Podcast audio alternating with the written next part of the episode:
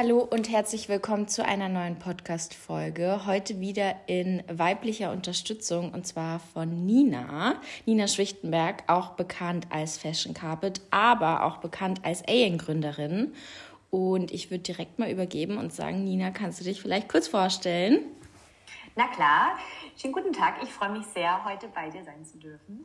Ja, ich bin Nina, ich bin äh, 31, äh, wohne und lebe in München und habe seit tatsächlich dieses Jahr zehn Jahre meinen eigenen Blog, wow. Fashion Carpet. Mhm. Ja, mega krass. Krass, ja. Wow. und ähm, genau, bin also quasi seit 2012 ähm, Blogger und mittlerweile äh, schimpft man sich Influencer und Content Creator.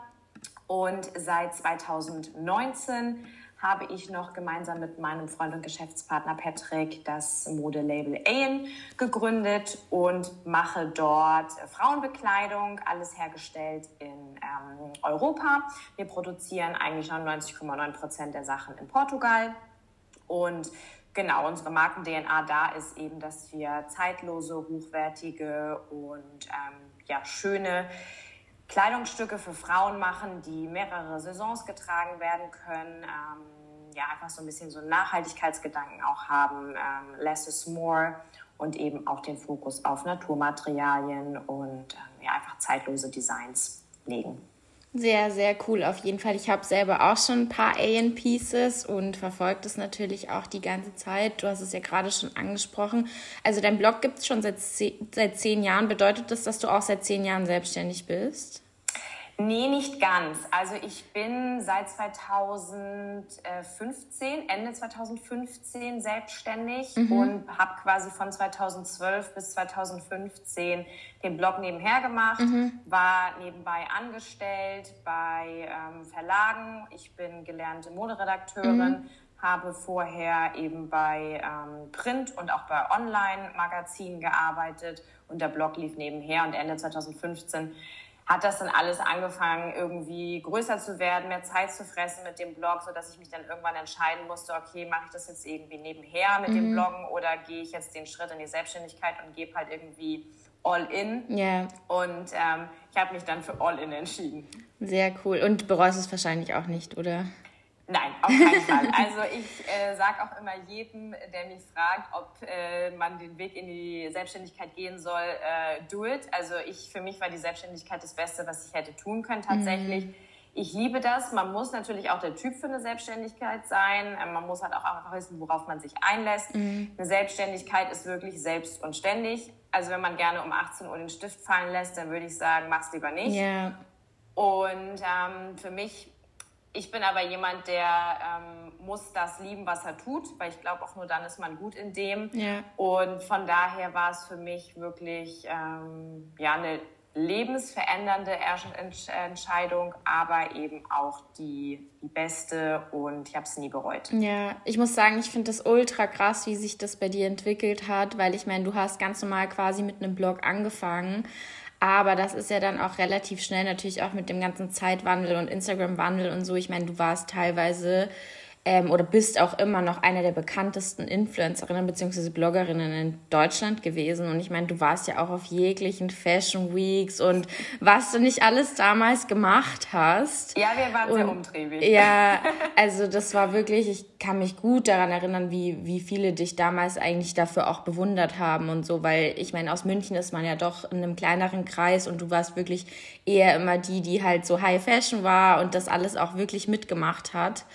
Und ähm, da sieht man auf jeden Fall krass halt diese Entwicklung und dann eben auch zu Ayen. Also wie kam dann irgendwie der Schritt, dass du dir gedacht hast, okay, jetzt noch ein Label dazu, ein eigenes?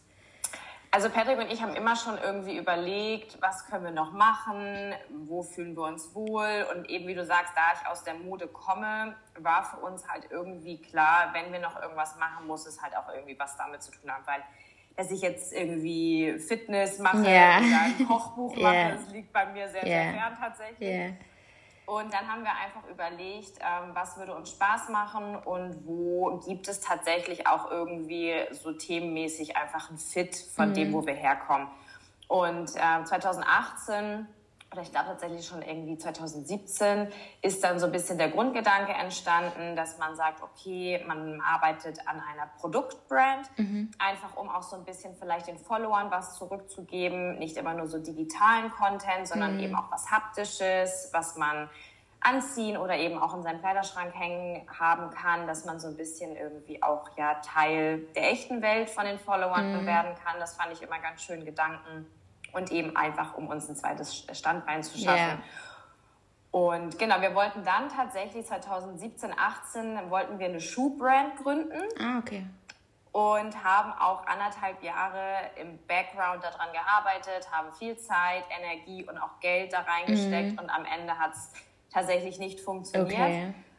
Also wir sind dann auch mit der Idee gescheitert. Das war auch ähm, Learning und ähm, hat auch wirklich anderthalb Jahre gedauert, sich das einzugestehen, dass es einfach nicht funktioniert. Aber okay. irgendwann musst du dann sagen, okay, es führt jetzt hier gerade zu yeah. nichts. Darf ich fragen, woran ja. es darf ich fragen, woran es gescheitert hat? Also du musst auch nicht sagen, wenn du nicht möchtest, aber doch, doch, yeah. doch, auf jeden Fall. Also es lag tatsächlich daran, dass wir einfach keinen passenden Produzenten für unseren Qualitätsanspruch yeah. gefunden haben. Also wir waren dann wirklich, wir haben mehrere Prototypen anfertigen lassen ähm, und so eine Produktentwicklung dauert schon echt lange. Mm. Und du hast natürlich dann auch Mitbewerber wie Fast Fashion Ketten. Mm. Ähm, wir hatten dann den Sneaker ähm, gemacht mit einem Design und äh, bei uns dauert der Entwicklungsprozess natürlich viel, viel länger yeah. als ein Konzern, der ja. halt deine eigenen Produktionsstätten ja, hat. Voll. Und ähm, am Ende des Tages hatten wir halt zweimal den Fall, dass unser Schuh quasi so in der Grundidee dann plötzlich schon woanders aufgetaucht ist mm. und dass wir mm. quasi immer wieder von vorne anfangen mussten. Okay. Und dann ist es tatsächlich zu einer Produktion gekommen. Mhm. Und wir sind dann in die äh, Schweiz gefahren und haben äh, 500 Schuhe, mhm. sollten wir abnehmen. Mhm. Und haben dann äh, diese Schuhe angeguckt und ich habe gedacht, ich fall, ich fall vom Glauben ab. Oh ähm, allein diese Kartons sah schon, sahen schon aus, als ob ich die zu Hause privat im Dunkeln zusammengeklebt oh hätte. Oh also ja. ganz, ganz schlimm von der Qualität. Und dann die Schuhe auch. Ähm, ich bin dann in einen Schuh reingeschlüpft in meiner Größe und der war mir zu klein. Dann bin ich in mm. eine Nummer größer reingeschlüpft, der war mir zu groß. Und ich habe zu Patrick gesagt, es funktioniert nicht. Mm. Diese Schuhe können wir nicht verkaufen. Wir yeah. stehen da mit unserem Namen mit unserem Image dahinter und ja. ich kann so ein Produkt in der Qualität nicht auf den Markt geben ja. mit meinem Gesicht dahinter. Naja, dann haben wir die Schuhe halt ähm, nicht abgenommen ja. und haben dann gesagt, okay, das war jetzt die letzte Chance und äh, jetzt lassen wir es. Oh Gott, ich kann da voll irgendwie so ein bisschen mitfühlen, weil ich, ich arbeite ja viel auch mit Startups und so zusammen und das ist echt immer, das muss einfach so wehtun, wenn man da halt so viel Zeit und auch Geld reinsteckt und dann echt es einfach heißt, nee, das funktioniert halt irgendwie einfach nicht. Und ähm, ich glaube aber, das ist halt dann ganz wichtig, dass man eben dann trotzdem weitermacht und einfach guckt, okay, wenn man eine Passion für irgendwas hat, dass man eben einen anderen Weg dann vielleicht einschlägt. So. Total. Und ich glaube, das Gute war ja, dass ihr zumindest schon relativ viel Zeit auch mit diesem ähm, Faktor Produktentwicklung verbracht habt. Das heißt, ihr wusstet jetzt schon mal, wo sind irgendwie die Schnittstellen, wo müsst ihr, müsst ihr jetzt hin oder so, auch wenn ihr was anderes machen wollt. Oder also gehe ich jetzt mal von aus einfach. Ja und nein tatsächlich. Ja. Also wir sind dann ja jetzt letztendlich bei Textilien gelandet. Ja. Textilien funktionieren schon auch nochmal anders als Schuhe. Ja. Aber am Ende des Tages hat uns dieses Schuhthema halt darin bestärkt, dass halt Qualität alles ist mhm. und dass es halt sich auch dafür lohnen muss zu kämpfen. Ja. Und wir haben dann nach dem, nach dem Fail, sag ich mal, echt ein halbes Jahr diesen kompletten Brandgedanken verworfen, weil mhm. ich auch gesagt habe, mich macht das emotional wirklich fertig und es ja. zieht mich runter. Ja. Und dann irgendwie ähm, habe ich nach einem halben Jahr nochmal zu Patrick gesagt, es juckt mich schon in den Fingern und ich würde es gerne probieren. Und dann habe ich echt angefangen, ein halbes Jahr nochmal nach mhm. Produzenten für Textilien zu recherchieren. Und es ist wirklich, wirklich schwer, da irgendwie einen Anfang zu finden weil du bist natürlich noch niemand. Ja, voll. Du kannst keine Stückzahlen vorweisen, du hast noch gar keine Seite, ja, voll. keine Referenzen. Der, du bist eigentlich ein weißes Blatt und der Produzent weiß eigentlich gar nicht, okay, wer zur Hölle ist ja, das und was ja. wollen die. Und ich habe dann wirklich viele Produzenten angeschrieben und habe sehr, sehr wenig Rückmeldung bekommen. Ja. Und einer hat, glaube ich, tatsächlich nur geantwortet und dann war Patrick so, okay, an den klammern wir uns jetzt und wir buchen jetzt einen Flug und fliegen zu dem hin und ja. lernen den kennen und äh, machen jetzt Nägel mit Köpfen. Ja. So, ja, ist das eine gute Idee? Und er so, ja, ist doch egal, wir machen es jetzt einfach. Ja. Wir haben ja nichts zu verlieren, es kann ja nicht schlechter ja, werden. Voll. Und das haben wir dann gemacht mhm. und ähm, das war so ein bisschen der Startschuss tatsächlich, aber rückblickend denke ich mir auch so, boah, wir waren so ja, naiv und unerfahren und wir hatten fünf Stunden Meetings mit diesem Produzenten, waren unvorbereitet, hatten keine Ahnung von ja. gar nichts. Im Nachhinein denke ich mir, dass der uns nicht vor die Tür gesetzt hat so äh, ja. geduldig und äh, ja, aber du, du findest dann schon irgendwie deinen Weg, Voll. auch wenn es länger dauert. Ja. Also es, es, wäre gelogen, wenn ich sage, es war einfach. Voll. War es nicht. Ja, aber ich glaube, manchmal muss man auch einfach ein bisschen Glück haben und irgendwie an eine Person kommen, die auch so ein bisschen so dran glaubt, aber das ist ja schön. Und was riskieren. Ja, einfach voll. auch mal was riskieren. Voll. Einfach mal sagen, okay, gut, ich zahle jetzt mir diese Flüge und ja, fliege eigentlich ins Ungewisse, aber was was soll's schon? Also wenn voll. ich jetzt in Deutschland bleibe, wird es auch nicht besser. So. Ja, voll.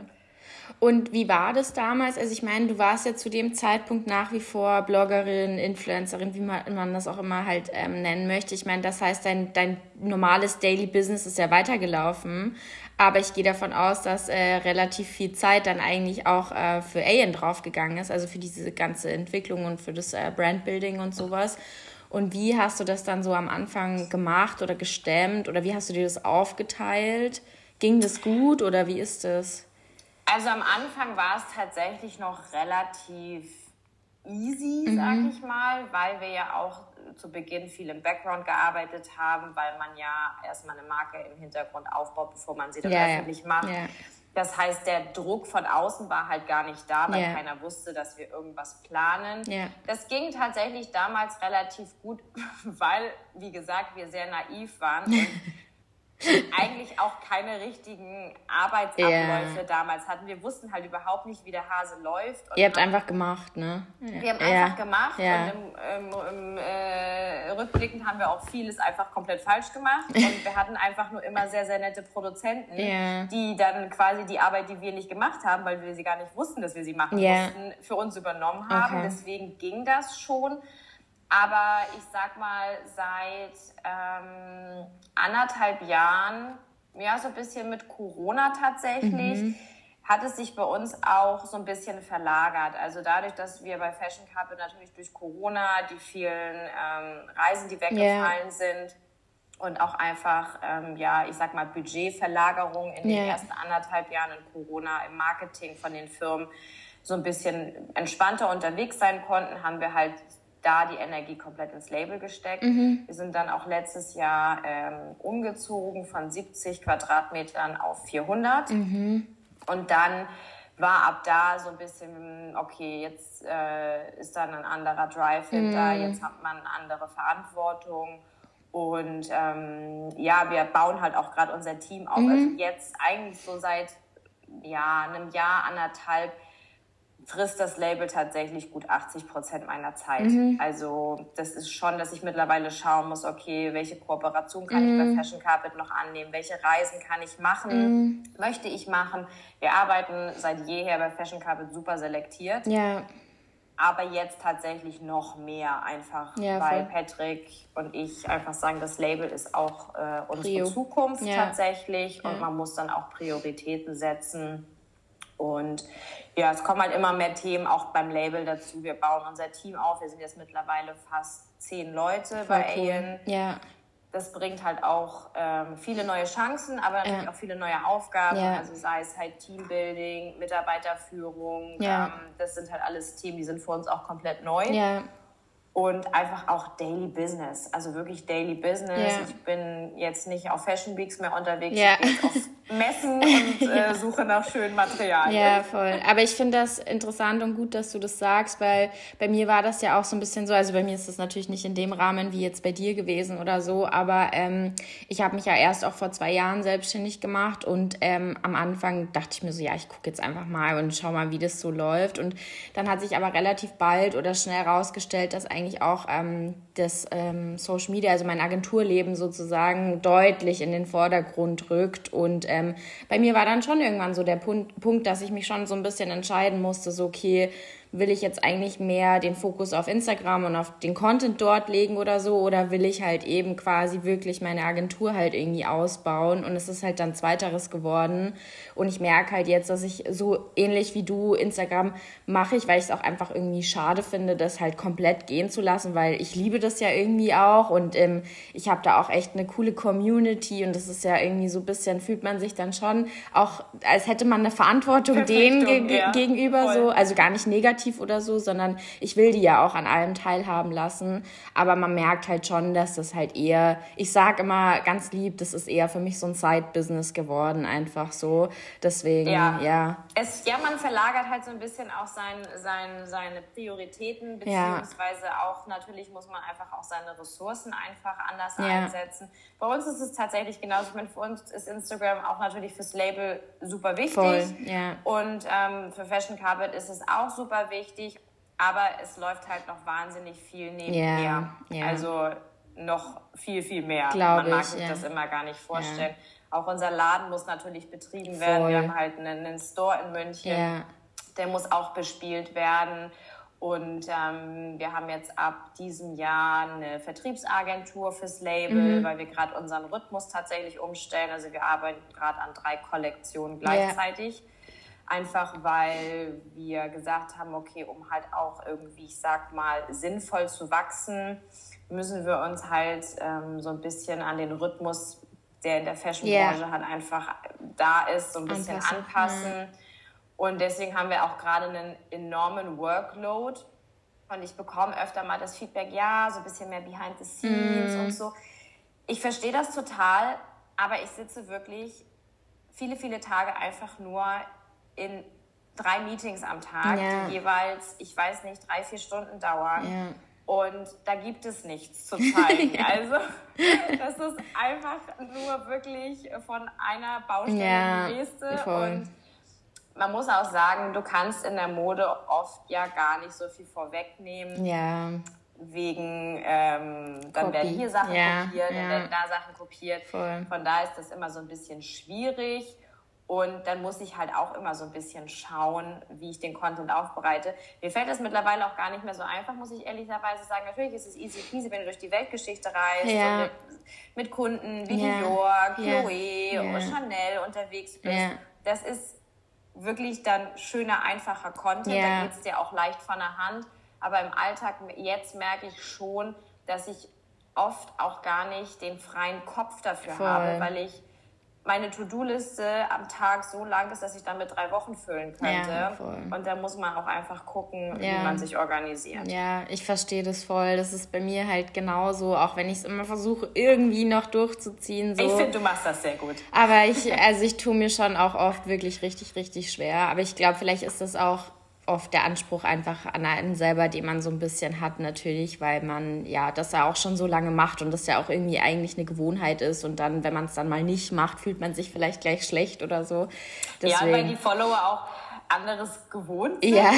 So und ähm, ja, aber ich wie gesagt, ich spreche da auch recht transparent ja. drüber und ähm, ich hoffe und denke eigentlich auch, dass die Leute Verständnis ja. dafür haben. Aber eigentlich ist es sehr ähnlich zu dem, was du halt vorhin schon gesagt hast, weil ich meine, du warst ja vorher quasi auch angestellt und hast in der Redaktion gearbeitet und musstest dich ja dann auch irgendwann entscheiden, okay, so mache ich das eine, mache ich das andere und jetzt ist es halt einfach eine ähnliche Situation. Natürlich bist du selbstständig und die Gründerin und Unternehmerin so, aber am Ende des Tages musst du ja trotzdem so für dein Team genauso, weißt du, von Total. 9 to 5 da sein und dann on top auch noch dein anderes Zeug machen, so. Ja.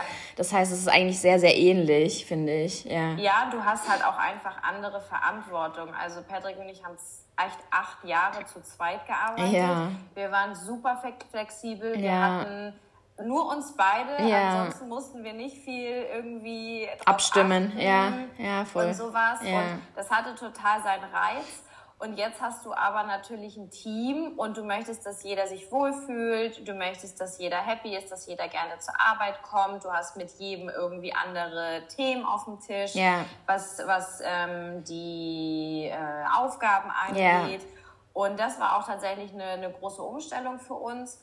Aber wir investieren tatsächlich gerade sehr, sehr stark in Menschen, also in, mm. in ähm, ja, in Know-how, mhm. in ähm, Manpower tatsächlich, mhm. weil Patrick und ich einfach auch festgestellt haben, wir können nicht alles alleine yeah. machen. Du kommst an einen Punkt, wo du sagst, okay, entweder du machst es jetzt weiter zu zweit yeah. und fährst einfach mit angezogener Handbremse weiter, yeah. weil du einfach selber limitiert bist in deinen körperlichen, zeitlichen Know-how-Ressourcen oder du gehst halt den Schritt und sagst, okay, wir investieren jetzt und kosten natürlich auch mehr Fixkosten im Monat. Also ja. auch das ist natürlich eine Veränderung. Wir hatten acht Jahre lang hatten wir Fixkosten, die waren überschaubar. überschaubar wir ja. hatten unsere Miete, wir ja. hatten unser Essen ja. und ähm, weiß ich nicht, dann mal äh, private Reisen, wenn wir überhaupt mal welche gemacht haben, weil wir eigentlich nur beruflich gereist sind.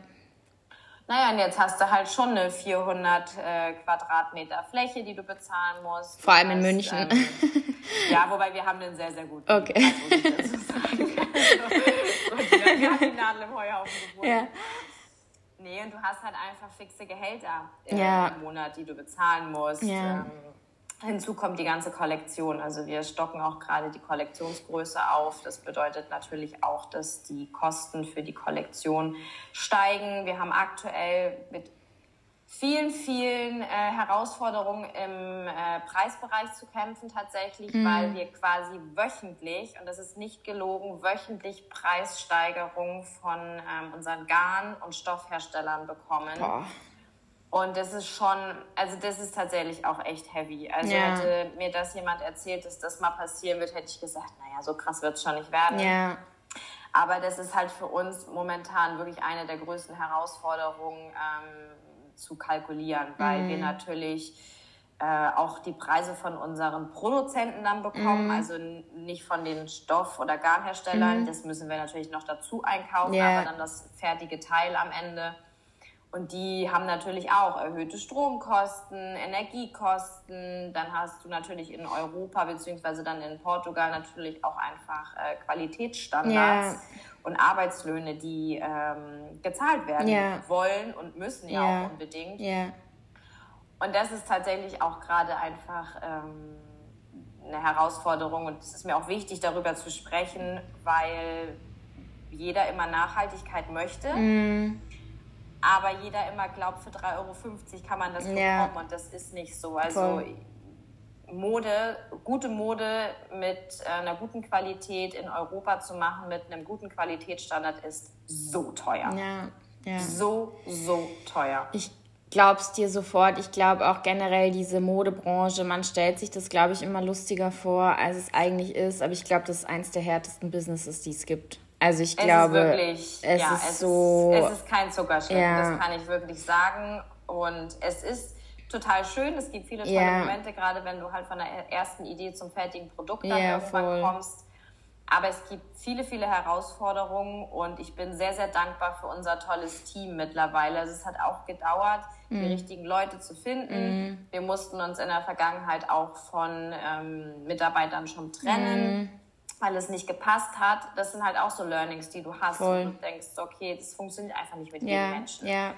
Und mittlerweile haben wir ein ganz, ganz tolles, äh, kleines, aber sehr, sehr feines mhm. Team. Und äh, ich bin sehr, sehr dankbar für jeden, der uns täglich unterstützt. Ähm, also alleine könnten wir das ja. nicht machen, wäre einfach nicht möglich. Aber das ist ja auch richtig schön, dass ihr halt auch einfach diese Entwicklung irgendwie seht und dass äh, trotz irgendwie allen Hürden oder so, dass man dann, ja, einfach im Team vielleicht auch zusammenwächst und auch einfach an einer Vision irgendwie arbeitet. Und ja, ich glaube, das ist halt natürlich Win-Win für beide Seiten. So, ihr das könnt euch verwirklichen und anderen Menschen einen tollen Job geben und so. Also das ja. ist ja wirklich ja, stimmt, wir sind Arbeitgeber. Ja, Eigentlich auch echt ja, krass. Ja. Eigentlich echt krass. Hätte mir das mal jemand gesagt, mhm. vor, äh, weiß ich nicht, zehn Jahren, hätte ich gesagt, na, jetzt übertreibt man nicht. Aber wie, wie ist es, also wie geht ihr damit um? Weil ich kenne, also bei mir selber ist es schon so, ich bin schon manchmal mit solchen Situationen so ein bisschen überfordert und ich musste natürlich auch sehr an mir arbeiten, weil man muss halt schon natürlich generell, auch wenn man mit Menschen arbeitet, man darf halt vieles nicht so persönlich nehmen und keine Ahnung. Also das sind schon so Sachen, die ich mir auch erstmal angewöhnen musste und ich habe auch, also ich habe auch einen Coach und so, ich mache halt voll viel solche Sachen so und ich meine bei euch, also ist es, zum Glück seid ihr vielleicht irgendwie auch so zu zweit, weil dann könnt ihr euch natürlich auch irgendwie immer ein bisschen so austauschen und natürlich euch gegenseitig dann eine Stütze sein im Gründerteam. Aber so stellst du schon manchmal fest, dass ihr auch manchmal so irgendwie überfordert seid mit manchen Dingen, weil woher soll man es auch wissen? Wir haben es ja alle noch ja. nie gemacht eigentlich. Also überfordert, äh, so, so tatsächlich nicht, aber du bist natürlich schon, dass du halt ab und zu Situationen hast, wo du dir erstmal selber darüber im Klaren werden musst, wie handle ich das jetzt. Ja. Also ich bin, würde ich behaupten, ein sehr entspannter Chef. Mhm. Ich habe natürlich schon meine Ansprüche und mhm. ich erwarte halt von unserem Team, dass jeder sein Bestes gibt, mhm. dass ähm, jeder aufmerksam ist, dass einfach eine Hands-on-Mentalität da ist. Ansonsten ist mir wahnsinnig wichtig, dass man auf Augenhöhe arbeitet. Yeah. Also ich bin niemand, der Wert auf einfach nur klassische Hierarchien legt, yeah. um zu zeigen, dass äh, ich der Chef von irgendjemandem yeah. bin. Das ist mir total egal. Für mich ist einfach wichtig, dass man Respekt voreinander mm. hat, dass man einfach weiß, okay, gut, ähm, jeder hat eine Meinung, jeder darf die äußern yeah. und wir sind sehr, sehr dankbar für jeden Input. Dafür bauen wir uns ein Team auf. Aber klar, am Ende des Tages treffen Patrick und ich auch einfach natürlich unter einem größeren Gesichtspunkt die finalen Entscheidungen. Mm. Du kannst natürlich nicht von jemandem verlangen, der im Angestelltenverhältnis ist, dass der das große, ganze Unternehmerische in jeder einzelnen Faser überblickt, yeah, yeah. versteht und auch in den richtigen Kontext setzt. Das ist nicht sein Job. Yeah. Das äh, ist nicht seine Aufgabe und dafür ist er auch nicht im Unternehmen. Das ist halt Patricks und meine Aufgabe und das sind halt Dinge, da muss man reinwachsen mm. und ähm, da muss man halt auch gucken, welche Entscheidungen man wie trifft. Mm. Und da muss man, wie du sagst, auch ab und zu mal die Gefühle ausstellen. Ja. Ich bin auch, ich bin total der Bauchmensch. Ja. Also Patrick ist, Patrick ist rationaler. Ich bin alles, was sich für mich falsch emotional anfühlt, ja. bin ich schon weg. Ja. Und das musste ich auch lernen, dass es einfach gewisse Dinge gibt, wo man einfach mal den Bauch auch ausschalten mm. muss und sagen muss, okay, es wäre schön, aber es geht einfach nicht. Ja.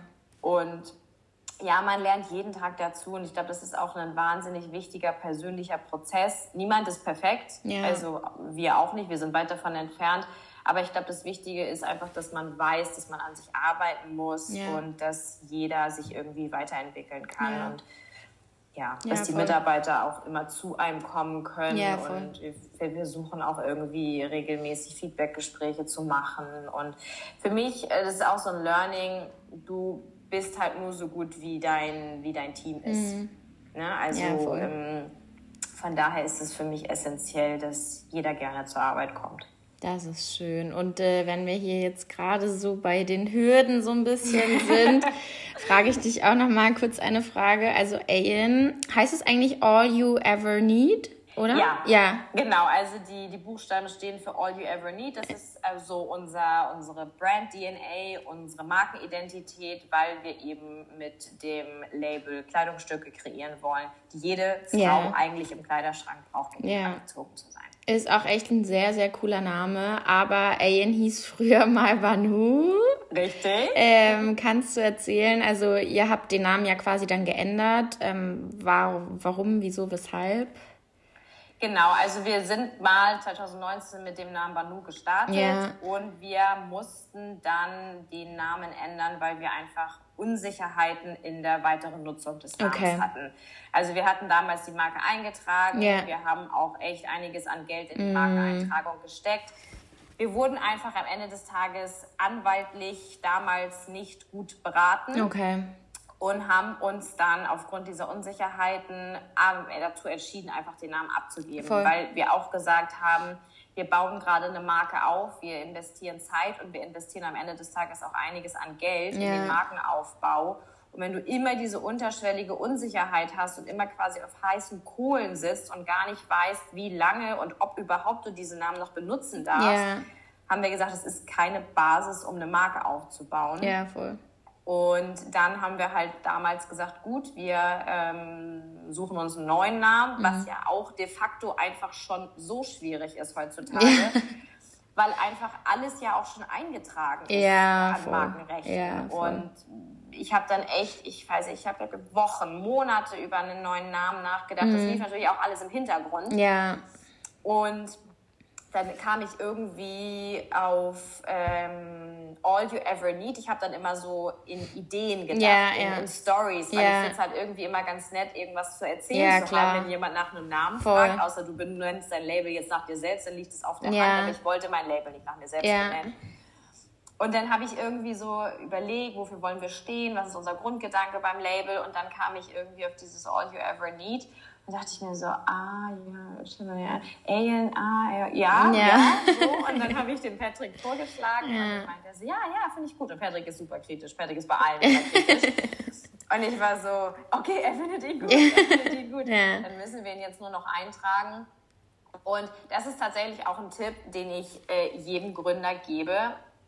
Tragt euch eine ordentliche Marke ein. Voll. Deine Marke, das ist die, das Fundament einer jeden Marke. Und ich habe schon mit Leuten gesprochen, die mich um Rat gefragt haben, wie macht man's und ja, wir haben dann Namen und ähm, wir würden jetzt direkt schon loslegen mhm. wollen und ich so, ja, könnt ihr schon machen, aber ist halt einfach nicht so smart, Voll. weil am Ende des Tages, sobald du halt öffentlich diesen Namen kommunizierst, bist du halt auf dem Radar Voll. von der Öffentlichkeit. Ja. Und es gibt viele, viele Menschen leider generell auf dieser Welt, die andere Menschen nichts Gutes wollen. Mhm.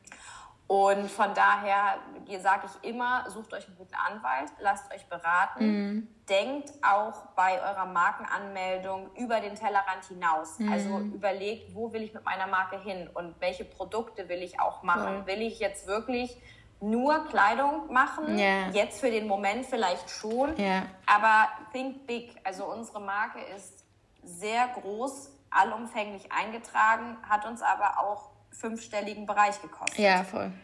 Aber am Ende des Tages ist halt das, wie gesagt, das Fundament einer jeden Marke.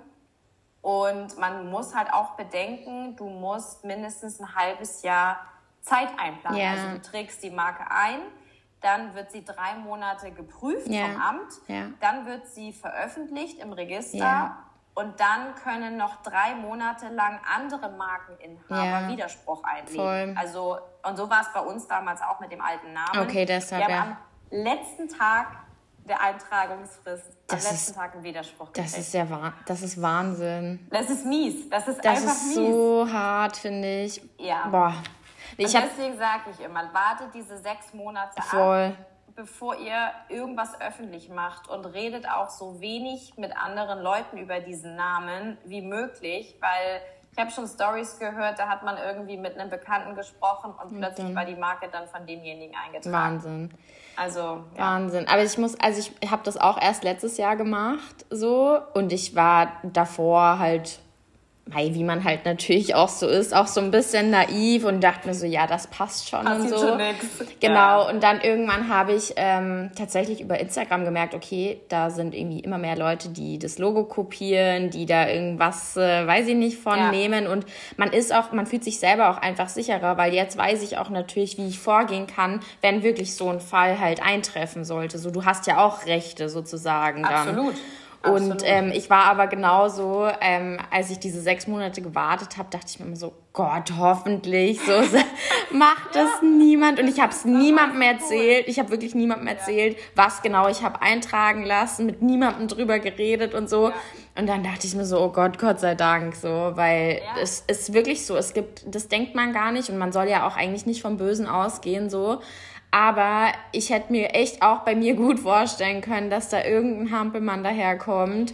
Du und, sitzt ja nicht in den Köpfen ja, der Menschen ja. drin und man selber ist immer so, ja, ich würde das niemals machen, weil ja. warum sollte ich jemand anderem voll. schaden? Aber es, andere es gibt, Menschen ja. einfach anders. Ja, voll. Bei uns war tatsächlich ja dann noch in dem Zusammenhang die Hürde, dass wir ja noch ähm, Klamotten mit dem alten Label drin hatten. Boah, das heißt, ja. wir mussten Etiketten dann als auch alles ja. offiziell war, mussten wir die ganze Kleidung umlabeln lassen. Oh, ja. Kostet halt natürlich auch wieder Geld, ne? Kostet super viel Geld, super viel Zeit, bis du da mal jemanden gefunden hast. Ja. Dann gibst du natürlich auch, schickst du es zu deinen Produzenten nach Portugal, was natürlich super viel Portokosten kostet. Voll. Dann hast du das, die Ware komplett wieder in einem anderen Land dann war das irgendwie ja auch irgendwie halb schon fast zu Corona-Zeiten. Yeah. Und dann haben wir gesagt, okay, nee, wir brauchen irgendwas, wo wir äh, hinfahren können. Ja, selber. ja. Und wo du halt zumindest in Deutschland bist. Und dann haben wir es tatsächlich hier in Bayern okay. bei einem äh, Textilaufbereiter okay, umlabeln lassen. Ja, zum und Glück. Die ja. äh, haben das auch sehr, sehr gut gemacht. Okay. Aber ja, das sind halt so Sachen, die hast du nicht auf dem Plan, ja, wenn du ein Label voll, gründest. Voll. Und dann kommt es halt anders. Boah, Nina, wenn du das so erzählst, denke ich mir immer so, wie macht ihr das? So, ich denke mir immer schon so, okay, bei mir ist Land unter, aber wenn ich das so höre, also da muss man echt ein dickes Fell haben, auf jeden Fall. Aber ihr macht das sehr gut. Also ich meine, und ihr macht es auch aus einem Grund so, ne? Also ihr wisst schon, wofür ihr das auch alles macht, so hoffentlich. Total. Ja. Du, du wächst halt auch mit deinen Aufgaben. Es hört sich immer so stumpf an, aber es ist wirklich so. Du musst halt irgendwann, also ich habe halt relativ schnell gemerkt, mit welchen Themen ich einfach mich nicht beschäftigen kann. Ja. Also zum Beispiel das Thema ähm, Retouren, ja. da bin ich raus. Weil das ist für mich so persönlich. Ja. unter uns gesagt tatsächlich. Yeah. Also natürlich, jeder, der ein Produkt retourniert, ähm, hat, wird seine Beweggründe haben und jeder darf was zurückgeben. Mm. Es ist einfach so.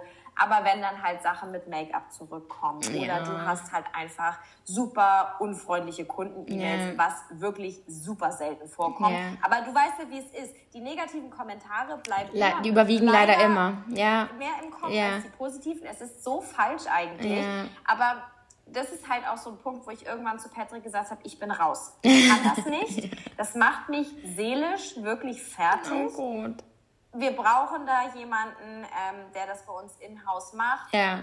Und ähm, ich will mit diesem Thema nichts ja. zu tun haben. Ja. Also wir haben tatsächlich eine relativ äh, gute Retourenquote, wenn man die Fashionbranche anschaut. Aber ich sag mal, wir sind halt kein anonymer Konzern, sondern wir sind halt das Label. Ja, und ja. deswegen, wenn jemand was retourniert, dann findet man das selber natürlich persönlich schade und fühlt sich dann so ein bisschen so, hm, so ein bisschen gedämpft. Ja. Aber da muss man wirklich Abstand von gewinnen, weil man selber ist ja nicht anders. also, ähm, und wir haben wirklich sehr, sehr, sehr nette Kunden, die dann auch teilweise noch eine Gummibärchenpackung in ihre Toure reinlegen, dass es nicht so wehtut. Ja. Aber irgendwie, ich muss sagen, das spricht auch sehr für dich, ähm, dass du überhaupt einen Wert drauf legst, ob die Sachen irgendwie zurückkommen, wie sie zurückkommen voll. und so, weil voll. das ist halt irgendwie so dein, dein Stück so und ja, sieht man mal, wie viel Liebe so dahinter steckt, ne? Ja, ja. ich meine, ich versuche ja auch so transparent wie möglich zu sein, weil es ist halt mehr als nur ein Kleidungs- oder ein Stück Textil ja. auf dem Bügel. Es ja. hängt so viel Arbeit dran. Wir arbeiten halt an jedem Kleidungsstück mindestens sechs bis acht Monate. Ja. Und da geht so viel Schweiß, Energie, Nerven, Zeit und Geld rein. Und ich finde einfach, dass da in dem Textilbereich noch mehr Aufklärung äh, geleistet werden muss, weil wir einfach in Deutschland, glaube ich, die Masse immer noch viel zu günstig Textilien kauft. Ich meine, ein T-Shirt kann nicht 1,99 ja. kosten. Ja. Geht einfach nicht. Ja. Und ähm, es ist dann auch, finde ich, so eine Sache des Respektes, mhm. wenn man Sachen retourniert, dass es halt nicht mit Make-up vollgeschmiert ist. Das kann immer mal passieren. Aber dass man einfach vorsichtig ist und dass man das Kleidungsstück halt auch nicht halt nur wie so ein Stück Textil auf dem Bügel behandelt, sondern dass man das große Ganze irgendwie so ein bisschen versucht dahinter voll. zu sehen. Ja, voll. Okay, dann zum Abschluss vielleicht noch eine Frage, was, also ich meine, du hast ja schon super viel geteilt und äh, wir haben ja auch schon jetzt so über ein paar Hürden und Learnings gesprochen, aber gibt es vielleicht ein Learning, was dir echt so richtig im Kopf geblieben ist von den letzten Jahren? Eins tatsächlich nicht wir hatten echt viele Hürden. Wenn ich Gedanken drüber mache. Ähm, nee, mein Learning ist einfach eigentlich, ähm, glaub an deinen Traum und kämpf dafür. Ja. Also das ist so mein Learning. Wenn du, wenn du selber daran glaubst, was du machst, dann wirst du weiterkommen. Voll. Das ist so mein Learning. Und lass dich halt wirklich nicht von, von Hürden aus der Bahn werfen ab und zu, auch jetzt zum Beispiel das mit, dem, mit der Umbenennung, mhm. das war für uns so eine Katastrophe. Ja. Ich habe echt gedacht, es kann nicht sein. Ja, Warum passiert uns das? Ja. Aber am Ende des Tages, ich bin so happy, dass wir jetzt Ayen heißen. Und ich habe dieses, ich habe diesen, diesen Leitgedanken in meinem Kopf, am Ende ist immer alles für ist irgendwas so. gut. Ja, voll. Und das ist eigentlich, das ist eigentlich mein Learning. Am Ende passiert ja. alles immer aus irgendeinem voll. Grund, auch wenn man das in der Situation oft noch nicht sieht und versteht. Ja. Aber ich glaube ganz fest daran, dass das alles irgendwie seine Daseinsberechtigung hat. Und für uns war es bisher immer so und vielleicht nicht immer super kurzfristig zu sehen, aber mittel- bis langfristig denkt man sich rückblickend, ja, okay, das hat mich dann doch schon irgendwie jetzt dahin gebracht, wo ich bin. Ja. Das hat mich, und sei es nur, dass man halt irgendwie geprägt wurde oder ja. dass man sich persönlich weiterentwickelt hat, dass ja. es gar nicht unbedingt immer eine geschäftliche äh, Resonanz hat.